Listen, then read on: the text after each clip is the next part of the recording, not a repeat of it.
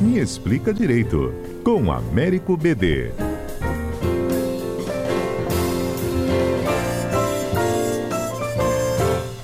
BD, bom dia. Bom dia, Patrícia. Bom dia, ouvintes. Ah, então, hum. fale, terão. É, não, a primeira pergunta é isso, né? Nem todo preso, nem todo detento tem direito, a família dele, no caso, né, tem direito ao auxílio reclusão.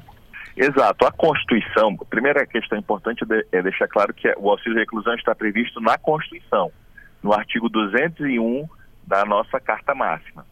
E ele, ele é devido aos segurados de baixa renda.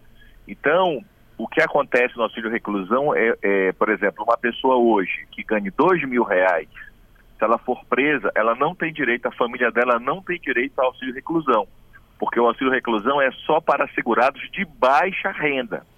E aí, justamente, esta alteração para fixar em 1.700, é importante as pessoas entenderem isso. Isto não é o benefício, não é o valor que a família vai receber, não. Esses 1.700 é o valor da contribuição, é a partir de, é, é a partir de quando você considera uma pessoa pobre para, então, ela poder vir a receber o, o, o auxílio reclusão. Porque como é que funciona o auxílio reclusão? Você vai pegar as 12 últimas parcelas para fazer o cálculo. E a família começa recebendo, se for, por exemplo, só a esposa, ela recebe 50% do valor. Aí se tiver um, mais um filho, 60, 70. A última alteração legislativa do auxílio reclusão colocou ele parecido com a situação da pensão de morte. Então não é um benefício que a pessoa receba 100%. Então assim, é preciso ter muito cuidado está sendo divulgada uma coisa da, de forma distorcida. Não houve um aumento do benefício do salário, é, do benefício previdenciário do auxílio reclusão. O que houve foi um aumento do valor do salário de contribuição, o aumento da definição de quem é pobre para poder vir a receber o auxílio reclusão. Se a pessoa estiver desempregada, por exemplo, se ela não tem nenhum vínculo com a Previdência, ela não tem direito ao auxílio reclusão. Porque a diferença entre previdência e assistência, todas as duas são formas de seguridade social, mas a assistência não tem contribuição, a previdência pressupõe contribuição. No hum. caso, o auxílio reclusão é um benefício previdenciário, não é um benefício assistencial. Então, o segurado tem que contribuir para ter direito ao benefício. Tá, então vamos lá. É, o valor de R$ 1.754 é o limite da renda familiar que dá direito ao benefício. E Exato. o benefício ele é pago por porcentagem até o limite de um salário mínimo, é isso? exato, exato. É isso que a gente tem, é isso que precisa ser esclarecido porque há uma má interpretação como se houvesse um aumento do benefício para as pessoas receberem 1.700. Uhum. E não houve esse aumento do benefício para que as pessoas recebessem. Houve uma, um reajuste do que se considera uma pessoa pobre para fins de recebimento de auxílio reclusão.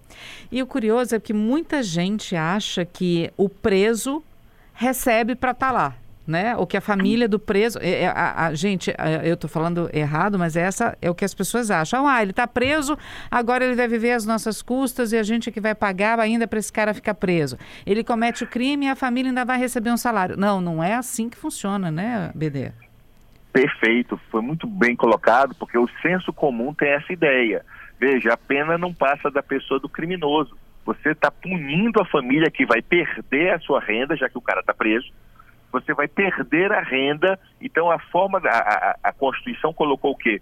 Uma forma de tentar compensar para que a família que já teve a perda da pessoa, do, do, da convivência, por culpa dela, evidentemente, mas isso não significa que uma criança possa ser punida, por exemplo, deixando ou uma ou alguém que dependa economicamente daquela pessoa. Uhum. Por isso que é só para as pessoas pobres.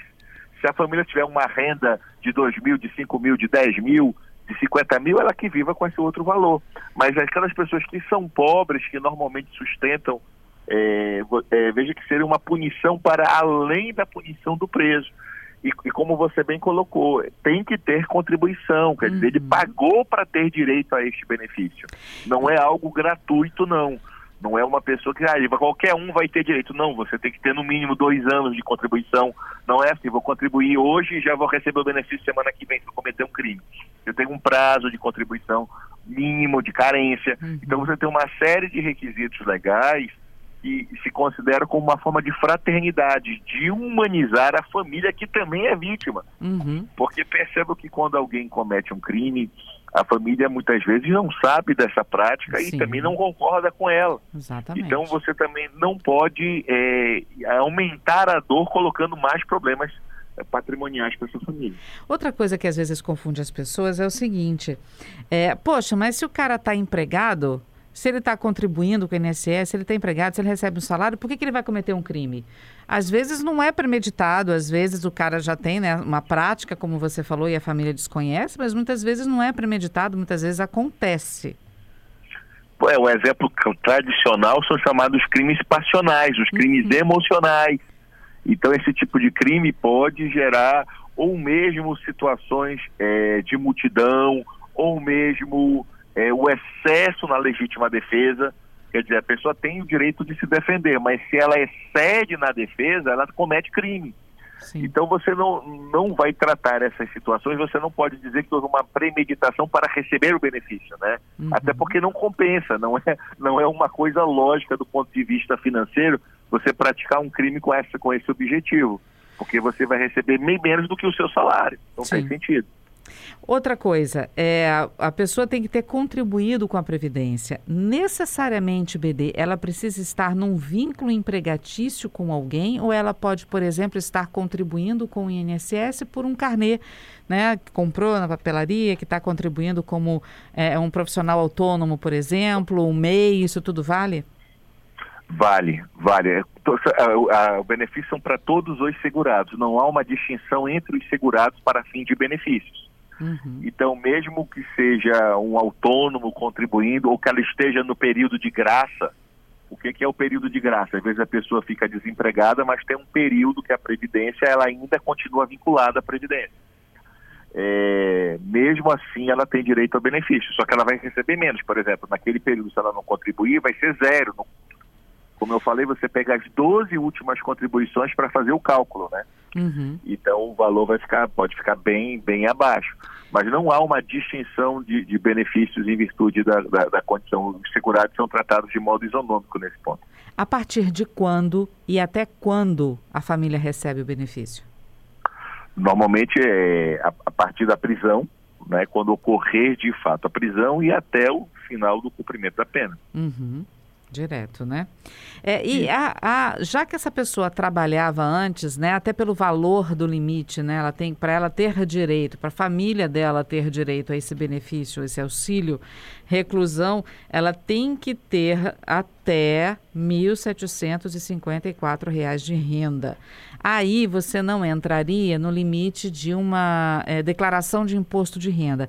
Mas em algum momento há uma declaração do que está sendo pago para cada família de preso? A família presta conta de que está recebendo esse dinheiro ou fica realmente só entre a Justiça e a Receita Federal, digamos assim?